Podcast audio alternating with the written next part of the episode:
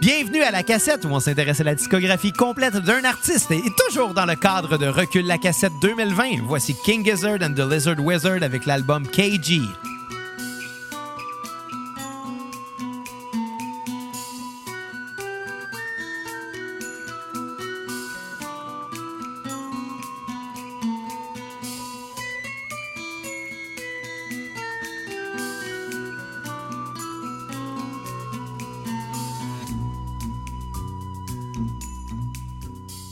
Retour à la cassette pour cet épisode sur King Gizzard and the Lizard Wizard. Mon nom est Xavier Tremblay et j'ai avec moi mon co-animateur, le gars qui est à son affaire avec son équipement, Bruno Marotte. Euh, Hey, Ça what's up les cocos? Ça fait trois fois qu'on reprend l'intro de l'épisode, puis toi, tu lâches un gros rad pour t'introduire. Écoute, euh, je m'introduis à mon niveau. Comment ça va, Bruno? Ça va bien. Ça va comme un gars qui a découvert qu'il y avait des problèmes avec Zoom. ouais, avant de, a- avant de parler de l'album, je pense qu'on a comme pas le choix de raconter. euh, De faire un mea culpa depuis le mois d'octobre. Euh, J'ai mal seté mes affaires parce que j'étais un cabochon. Tu sais, moi, Et- je suis en- je suis en charge de la réalisation, mais étant donné qu'on est dans, dans des endroits différents à cause, euh, bon, euh, bon, on va le rappeler, de la pandémie, hein, le monde est peut-être pas Ouais. au courant. Moi, je suis en charge de la réalisation, mais j'ai aucun impact sur qu'est-ce que toi, tu fais de ton bord. Tu sais, j'ai- pas accès. Puis on s'est rendu compte que tout ce temps-là, t'enregistrais avec le micro interne de ton ordinateur. Puis moi, comme un cave, je branchais mon micro puis je parlais devant. J'étais comme, il sonne weird, il est sensible. J'entends mon clavier, c'est un peu écho. C'était super ça, ma- écho. Ça fait deux ma mois que j'essaie d'enlever de l'écho de ta voix, puis je suis pas capable, je comprends pas pourquoi, genre. Jusqu'à temps que je me rende compte qu'il y a une petite section sur Zoom que, oh, tu peux changer avec quoi tu parles. Puis moi, dans ma tête, comme j'avais seté mon ordi, je pensais que Zoom allait suivre. Ben non, Zoom, c'est une princesse. Donc là, vous savez maintenant à la cassette pourquoi c'est moi qui réalise les épisodes et non Bruno. si si- si- si c'était toi le réalisateur euh, du podcast, probablement que genre on enregistrait avec genre une canne de conserve puis une corde. Ah non, on enregistrait sur un tape cassette. Ben, ce serait Genre, concept, hein. Ah, on- Parlant de cassette, on n'a jamais vendu notre cassette de Watatata autographiée. Non, je l'ai dans une de mes tiroirs à côté de moi. Puis parlant de concept, ben aujourd'hui, ben, on parle d'un band concept. En fait, on parle du nouvel album de King Gizzard and the Lizard Wizard, euh, que, que- que j'ai quand même eu peur de devoir parler de plusieurs albums, parce qu'on les, on les connaît comme étant un groupe qui sort euh, souvent plusieurs albums par année. Fait que ça aurait été possible que, que cette année, à Recul la cassette, on aille affaire à plus qu'un album finalement de King Gizzard. Puis euh, heureusement, c'est pas le cas, parce que Bon, on aurait eu du fun, en fait, fait que euh, ça aurait pu Ouais. être cool. Mais tu sais, en 2020, on a sorti quand même six albums live. Ouais, c'est capotant, là.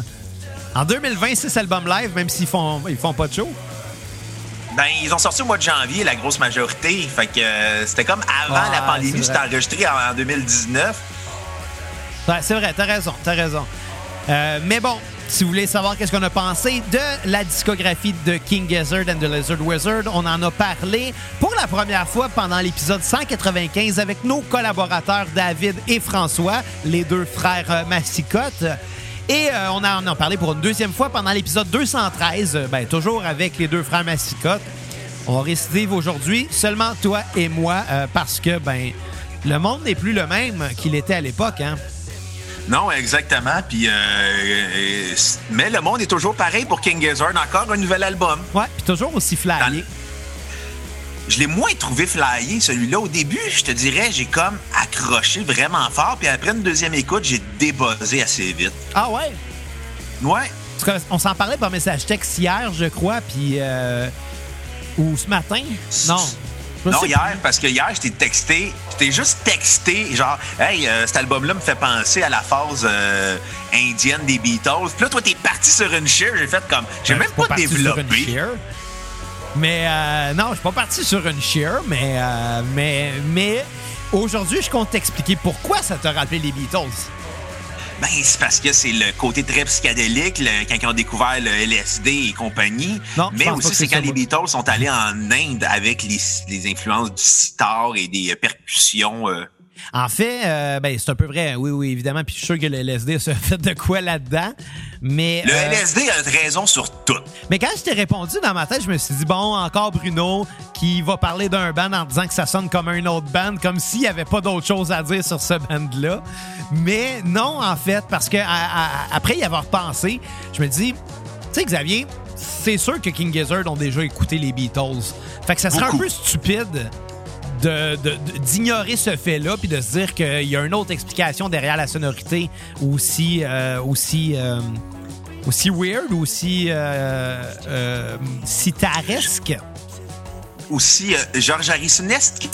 ouais mais la réalité est quand même euh, du moins euh, il peut y avoir plusieurs explications finalement là.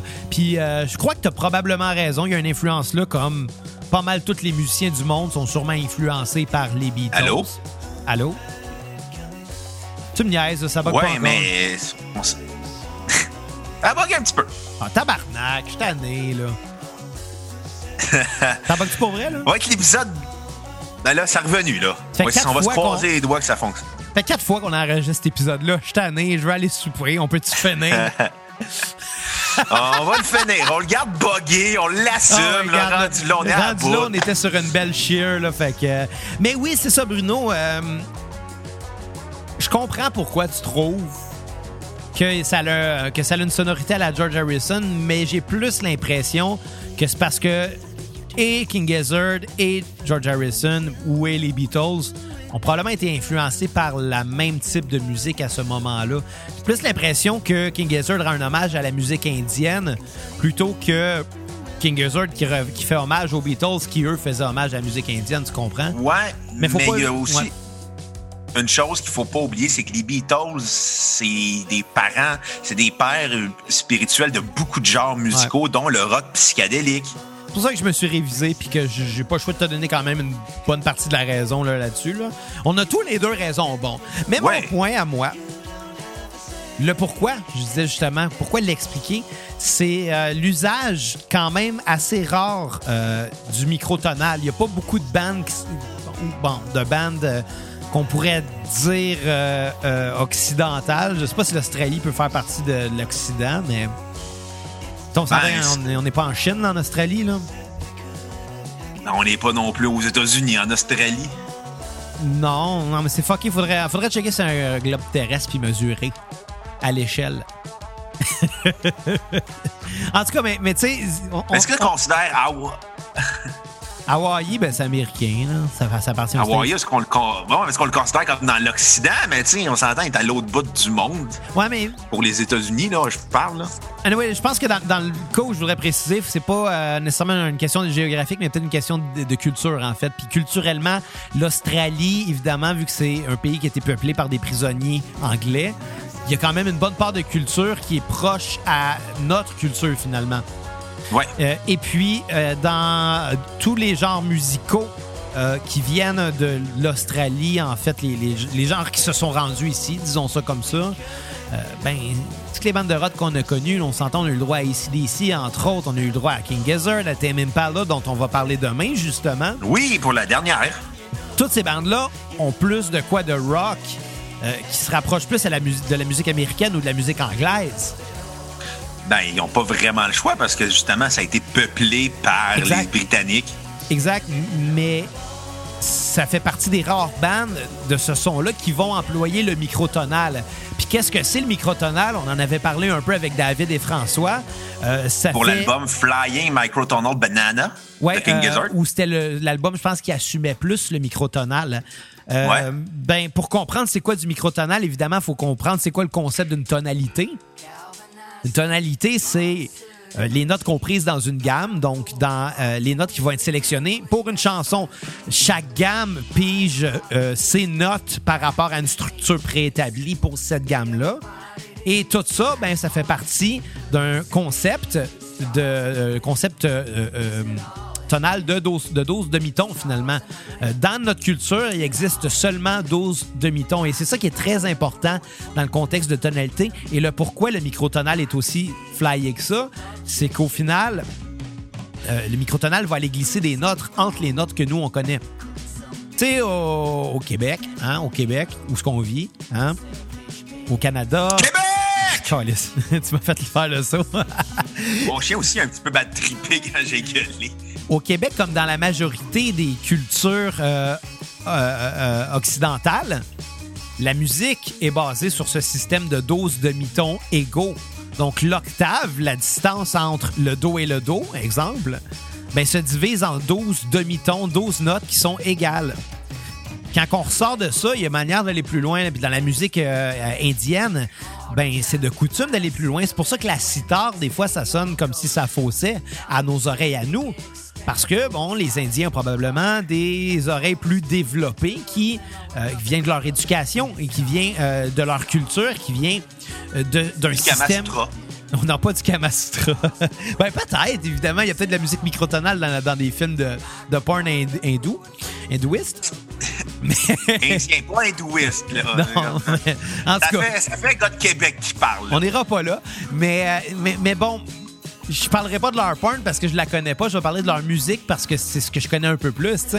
Puis dans, dans leur culture musicale, c'est beaucoup plus courant d'employer des quarts de ton euh, et, de diviser les notes de façon beaucoup plus euh, euh, complexe finalement. Donc nos oreilles à nous, aux, occidentales, aux excusez-moi, aux occidentaux, nos oreilles à nous sont pas habitués à entendre ces notes-là. Et euh, pour nous, ça peut fausser. Pour nous, ça peut être euh, des notes qui sortent complètement d'une tonalité, alors que ben c'est vraiment pas le cas dans certains euh, genres musica- musicaux liés à ces pays-là, à, à ces cultures-là, où ces notes-là existent. Parce que c'est littéralement ça, c'est des notes qui existent dans une culture, des notes que nous, on connaît pas.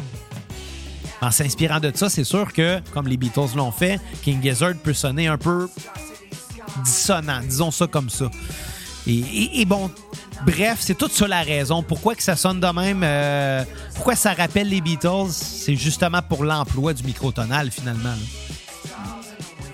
Je sais pas si j'ai- perdu du monde, je pense que oui. Là. Je me suis perdu moi-même pendant 30 secondes.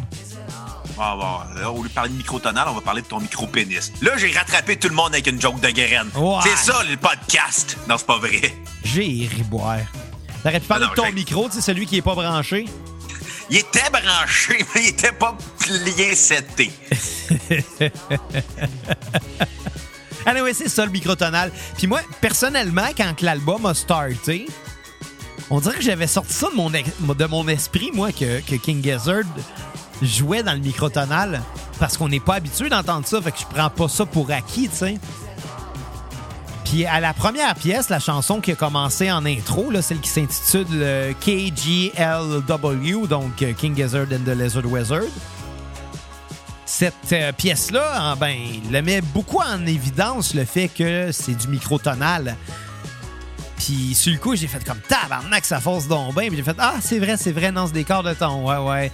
Puis même moi qui est conscient de tout ça, qui, qui comprend, euh, du moins qui comprend assez pour tenter de l'expliquer, euh, ben, ça me buguait, ça me ça me chatouillait les oreilles. Puis l'album peut être un petit peu difficile à apprécier pour ça, mais il y, a- un certain contrôle finalement de ces notes-là qui est assez hallucinant, je trouve.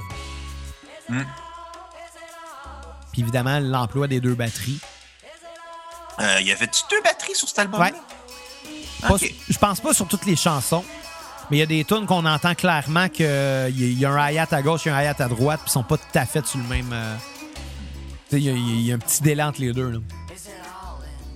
Je trouve ça cool. J'ai toujours voulu tester ça, moi. Enregistrer deux drums.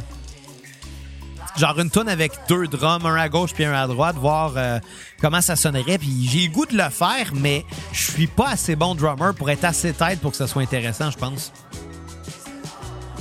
Ben, écoute, tu peux toujours l'expérimenter, puis au pire, ben, tu. tu Bon, le au pire, je- moi, c'est ça, au pire, je le sors pas, là. Hey, j'en ai-tu enregistré des tunes que j'ai jamais sorties, moi, dans la vie? Ça, ce serait pas une de plus qui changerait de quoi. Non, une de plus, une de moins rendue là dans ton CV, ça paraîtra même plus. Mais non, mais ceux que j'ai pas sortis, mets pas dans mon CV. hein. Non, non, mais tu devrais faire un album, les tunes que j'assume pas. Part 1. Ah ouais, ça, j'y ai pensé, en fait. euh, mais, mais je trouve que c'est pas une bonne idée de, sortir des chansons hors de leur contexte original. Tu sais, j'y- ai pensé... euh, parce que j'ai beaucoup, beaucoup, beaucoup, beaucoup de chansons sur mon disque dur que j'ai enregistrées au fil des années, que j'ai pas sorti pour X raisons.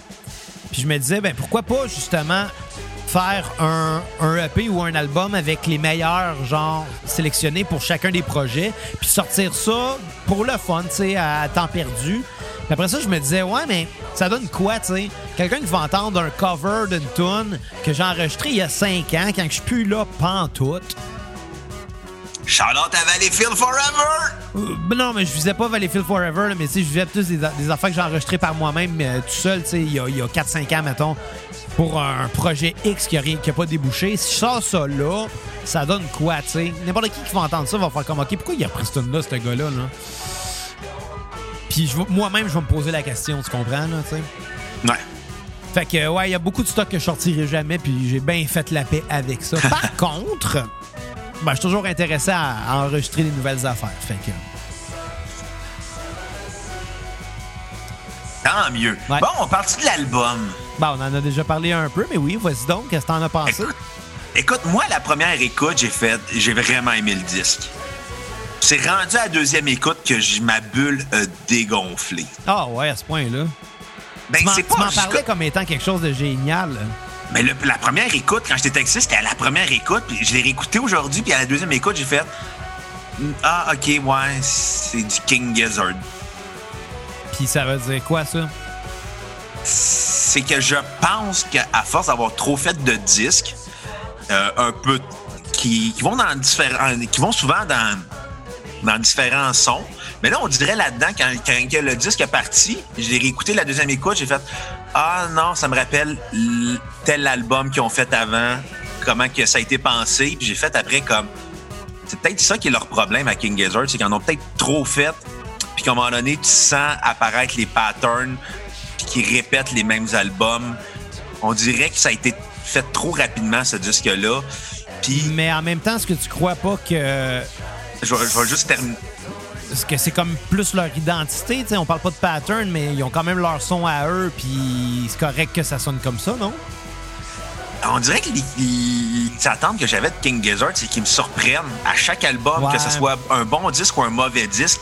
Ils me surprenaient, mais là-dessus, ils m'ont pas surpris. Ouais, c'est ce peut-être là que j'ai fait Ah, OK, non, ça me rappelait trop euh, Flying, euh, Microtonal Banana, euh, Ganon Infinity, puis Murder of the Universe. Mais tu sais, qui étaient trois albums différents, mais qui avaient quand même le microtonal en, en ligne de, de fond. Mais là, là-dessus, on dirait que ça a juste fait comme Ah, OK, c'est un bon disque de King Gizzard, mais c'est pas plus surprenant. Tu sais, le, le dernier disque Infest de, de Ratness, Ouais. j'avais pas aimé, mais j'ai été surpris. Tu sais, j'avais pas trouvé que c'était un bon disque parce qu'il voulait faire du thrash metal pour un public de stoner. puis Ouais, c'est vrai, je trouvais. Je trouvais qu'il y avait de la misère à vouloir essayer de gager. Il voulait faire soit faire un album de Slayer ou un album de stoner rock. Puis dans les deux cas, j'étais comme la ligne a pas été atteinte. Moi, je me souviens que avait- je l'avais beaucoup aimé, celui-là, justement parce qu'il il était différent puis qu'ils sortaient de leur zone de confort. Mais là, ils sont retournés à leur zone de confort, finalement. Ouais, c'est ça qui m'a un peu déçu, c'est qu'on dirait que j'aurais aimé mieux un mauvais disque qui essaye de quoi de différent qu'un bon disque qui, qui rappelle ce qu'ils ont fait avant. Ouais. Que ouais, non, je ils ont tellement, qu'ils nous ont tellement habitués à être différents que la seconde qu'ils retombent dans quelque chose de semblable qu'ils ont fait dans le passé, tu peux juste être déçu parce que tu dis ah bon, c'est pas moins c'est moins bon que l'autre disque que vous avez refait. C'est, c'est- je te dirais, c'est ça leur défaut à eux autres, c'est qu'ils ont tellement fait de disques, tellement différents d'un à l'autre, qu'à un moment donné, si tu retombes dans une vieille, dans une, dans une vieille zone de confort, tu te perds. Mais ils ont quand même leur façon assez unique de travailler, dans le sens que, que chaque album est, entre guillemets, un jam. Tu sais, ça, ça paraît que... Oui. Tu sais, la raison pourquoi ils sont capables de sortir beaucoup d'albums rapidement, c'est dans la façon de les produire, les chansons. Tu sais, c'est du live to tape, là. Oui, oui, oui. Puis, il n'y a pas de collage, il n'y a pas de montage là. Fait que c'est sûr qu'en faisant du live to tape comme ça, ça va finir par sonner d'un point de vue production, évidemment, ça va sonner pareil, puis ça va pas nécessairement changer d'un album à l'autre. là. Ils n'expérimentent pas avec les sonorités autres que, que avant le jour de l'enregistrement, tu sais. Non, c'est ça. Puis, je, je vais pas reprocher au disque d'être mauvais, c'est juste que je vais leur reprocher de pas être surprenant. Ouais, c'est vrai.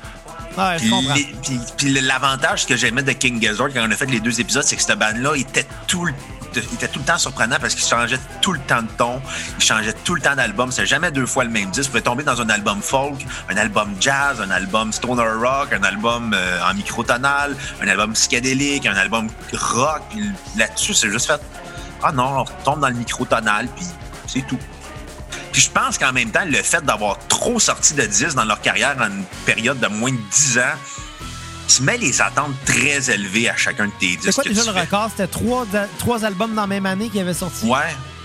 Tu sais, puis quand on avait enregistré euh, le dernier épisode de King Gizzard, David voulait faire comme, hey non, hein, on va le faire, euh, on va le faire comme une semaine après. Je suis comme David, il y a un autre album qui s'en vient, on peut pas, euh, on fera pas un recul de la cassette juste pour King Gizzard là. tant qu'à faire, on va le mettre, on va toutes les faire en même temps. ouais, exact. Fait que ta note sur 10? Mais c'est quand même un bon disque. C'est le fun. Tu sais, si tu veux découvrir King Gizzard, tu vas avoir du fun, mais si tu connais King Gizzard, tu n'auras pas le même plaisir que les premières fois que tu découvres les albums de King Gizzard. Je vais quand même donner un 7.5 sur 10. C'est un très bon disque, c'est très efficace. On sent le côté psychédélique à la Beatles avec un gros son fuzzé à... qui me les Rolling Stones des années 60 je pense que c'est un bel hommage au rock euh, psychédélique et euh, au euh, rock britannique des années 60. Mais au final, on dirait que la magie était pas là. C'était comme du pilote automatique pour moi, mais c'était du bon pilote automatique. Ouais, ouais, je comprends. Tu sais, ma tune sur repeat va être Minimum Brain Size, qui, était le fun. Puis ma tune à skipper va être Anthology, qui était la suite de Some of Us, qui était juste la même tune qui continuait, je me trompe pas. Euh, qui joue à l'instant. Ou c'était Anthology, euh, ou c'était Anthology qui était la suite de Entrance Park. Mais on dirait que là-dessus, j'ai fait comme Ah, ok, non, on retombe dans le bon la bonne vieille technique du microtonal où on reprend la même chanson, mais on fait juste changer les tonalités.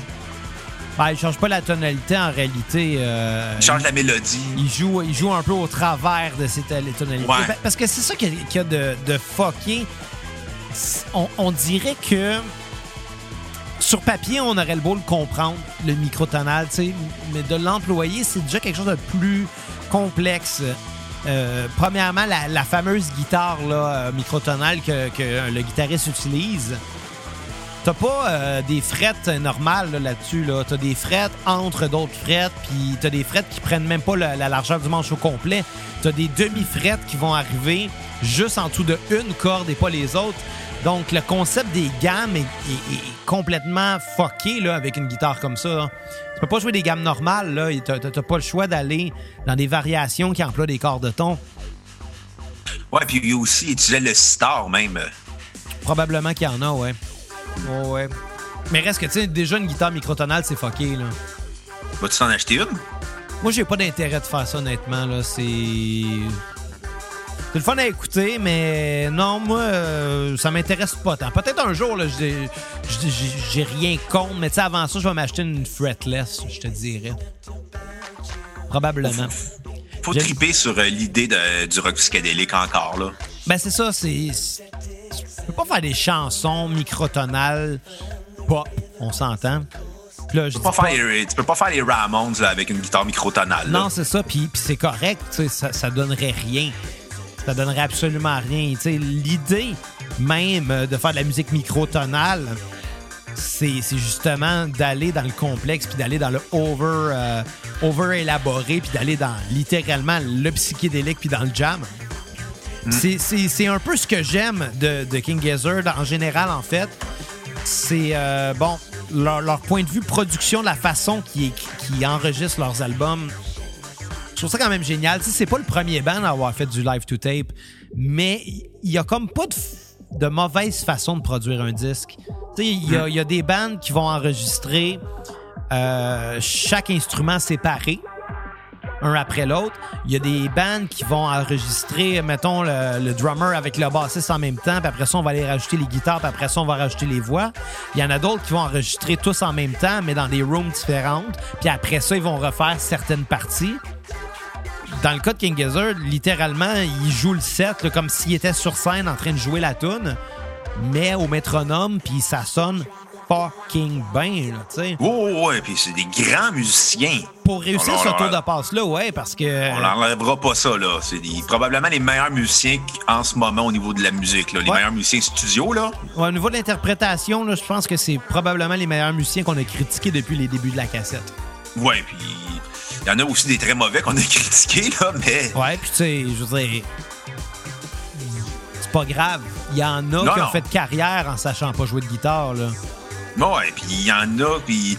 Mais en même temps, la- l'affaire, c'est que t'as beau pas être un grand musicien, mais tu peux être un excellent compositeur, là. Ça, ouais. Ça, ouais, exactement, tu sais, puis... On prend en nommer plein, là. Je te donne un exemple, Blink, là.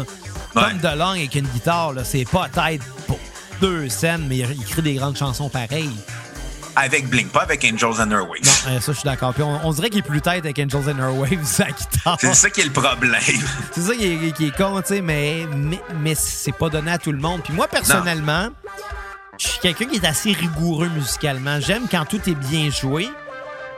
Puis quand je vais voir un spectacle, c'est pas pour aller voir du monde sous sur scène qui joue tout croche, tu comprends? Par contre... Mais moi, j'aime ça, mais ça, ça fait partie de l'esprit mais, punk. ouais, mais c'est ça, mais ça dépend dans quelle bande, tu comprends? Ouais. Tu sais, si King Gizzard jouait ça puis jouait tout croche, personne embarquerait, là. Mais euh, c'est-tu Dragon Force qui était incapable de jouer live tellement qu'il. Oh, ça se peut très bien. Ça se peut très, très bien. Ouais, tellement c'était des musiciens de studio, là. Tu sais, ils- quand tu voyais live, c'était dégueulasse, là. Tu sais, dans la job de musicien de studio, il y a quand même. euh, tu sais, on en parle comme si c'était plus facile, si on veut, dans le sens que. que Non, non, c'est. Tu sais, dans le sens qu'ils peuvent refaire la take plusieurs fois, puis t'as pas besoin d'être parfait parce qu'au final, vu que tu peux la faire souvent, tu vas en avoir une bonne. au- Tu sais, puis que dans le cas des King Gizzard, ben, ils ont une take puis une bonne. Ouais. Mais en même temps, un, un- un musicien de studio, c'est pas un gars qui va pratiquer la tune 200 fois avant de la jouer. Souvent, euh, il va arriver le jour même, il l'a jamais entendu de sa vie. Puis bon, on enregistre ça aujourd'hui, c'est quoi les accords, c'est quoi, comment qu'on s'enligne, puis on construit une chanson. Puis ça, faut arriver à beaucoup plus d'années de pratique pour arriver à ce niveau-là, être capable d'enregistrer une chanson que tu jamais entendue de ta vie, tu sais. Puis ça, je trouve que c'est un Comme tout travail... bon musicien studio, il cherche toute la poudre après. Ben, moi, je n'ai fait de la job de musicien de studio puis je fais pas de poudre, là. Je veux dire, moi, en fait, je, je te dirais que le deuxième album des Costauds au complet, je l'ai enregistré avant même d'avoir entendu les chansons, là, tu sais. Je- Moi, c'est quoi les accords, c'est beau, je m'occupe du reste. mais mais c'est pas tout le monde qui aime travailler comme ça, tu comprends? Non, non, c'est sûr, il y en a qui. C'est cha- chacun pour soi. Ben, en fait, c'est que chacun a sa façon, puis... Ouais, ouais, c'est ce que. Tu sais, on, on, on qualifie pas un bon musicien pour une seule facette. Non. Ça, c'est le plus important. Puis heureusement, mais dans le cas de King Gizzard, euh, ils ont beaucoup plus qu'une facette qui est agréable. Mais bon, euh, pour l'album, oui, c'est sûr que là, il n'y a, pas de surprise. Là. On s'entend que ça, la sonorité King Gizzard, ça reste une sonorité qui est recherchée, ça reste une sonorité euh, qui est quand même unique en son genre. Puis, comme musique d'ambiance, c'est capoté là, pour mettre un mood qui est pas trop élevé, puis qui est quelque part entre le, le rock, le metal, le pop, puis l'industriel. Je pense qu'on pourrait même rajouter. Euh, pour vrai, moi, j'ai adoré. Euh, je te dis pas que c'est le meilleur album de King Gizzard. Je te dirais pas que c'est le meilleur album que j'ai écouté dans ma vie, loin de là. Par contre, je risque de remettre ça à un moment donné, puis euh, d'être bien heureux de l'écouter. Puis surtout, je sais que c'est un album que je vais avoir des surprises à chaque fois, parce que je- Oh. comme c'est pas un album que je vais écouter souvent, ben les chansons risquent de me surprendre finalement. Puis probablement qu'en 2021, à recul de la cassette, on va faire King Gizzard. Probablement. Puis tant mieux. Puis à un moment donné, on va être tanné, mais je pense pas. Euh, ma note Puis, sur 10, puis on je va vais- blâmer David pour ça. Euh, je vais donner un 7 sur 10. J'ai quand même beaucoup aimé ça. Ma tune sur repeat, je vais dire l'album au complet parce que je considère l'album comme un tout. Parce que c'est comme ça qu'il était enregistré. Ils ont fait record au début, ils ont fait stop à la fin. Donc, euh, moi, je le vois un peu comme une longue chanson, cet album-là. Mais je, je pense qu'il y a des pauses. là. C'est pas vrai que- qu'il qu'il s'enchaîne euh, de la première à la dernière chanson, mais Non, euh, mais il y a des chansons qui s'enchaînent l'une à l'autre, là, même pas comme. euh, je pense que tu sais, il y a évidemment une pause en plein milieu parce qu'il faut bien tourner le vinyle de bord. Là. Oui. Puis c'est un band qui pense à ces détails-là. Ouais, c'est un band qui est encore dans un esprit très rock des années 60-70, là. Puis c'est ça qui est cool. Euh, Ouais, puis tu sais, en autant qu'il fasse pas autant de drogue que Sid Barrett. Non, c'est ça. Euh, puis c'est ça, pas de tune à skipper. Euh, puis je pense que c'est tout. Euh, écoute, demain, Bruno, on va parler de Tame Impala. Oui, euh, pour notre dernier recul, la cassette, on parle de Tame Impala. Fait qu'on va reculer avec notre Impala, t'as pas dessus! Et puis on va raconter plein de fois la fameuse phrase, puis l'histoire de Wetback, là. T'en rappelles-tu de la phrase de Wetback? Ah ouais, hey, j'avais besoin d'argent, fait que l'Algérien m'a passé 800 pièces pour m'acheter un Impala. Je pense que c'est la phrase que t'as trippé le plus pendant une soirée, mais qui a duré comme six mois. Hey, non, mais sérieux, on était sur, ton patio sous mort, pis t'as Wetback qui sort ça. Là. oh, il est cool, le gars, c'est un Algérien, il m'a passé 800$ pour que je m'achète un Impala. J'ai demandé de la répéter 14 fois, je pense. Répète ça, Wetback. Puis j'ai dit un jour, Wetback, cette phrase-là, je vais l'encadrer. Je suis pas mal sûr. que. jamais fait. Ah, je suis sûr que je vais le faire à un moment donné. Pas game. Ce gars-là, c'est un Algérien, il est bien cool. Il m'a passé 800$ pour que je m'achète un Impala. On l'a-tu fait, cette joke-là, pendant les Cowboys fringants avec la tune Impala Blues? Non, mais on l'a fait pendant l'épisode de Tim Impala. Ben, revenez demain, on fait cette joke-là. fait que, ben, sur ce, Bruno, à, à la prochaine cassette. Bye, les cocos!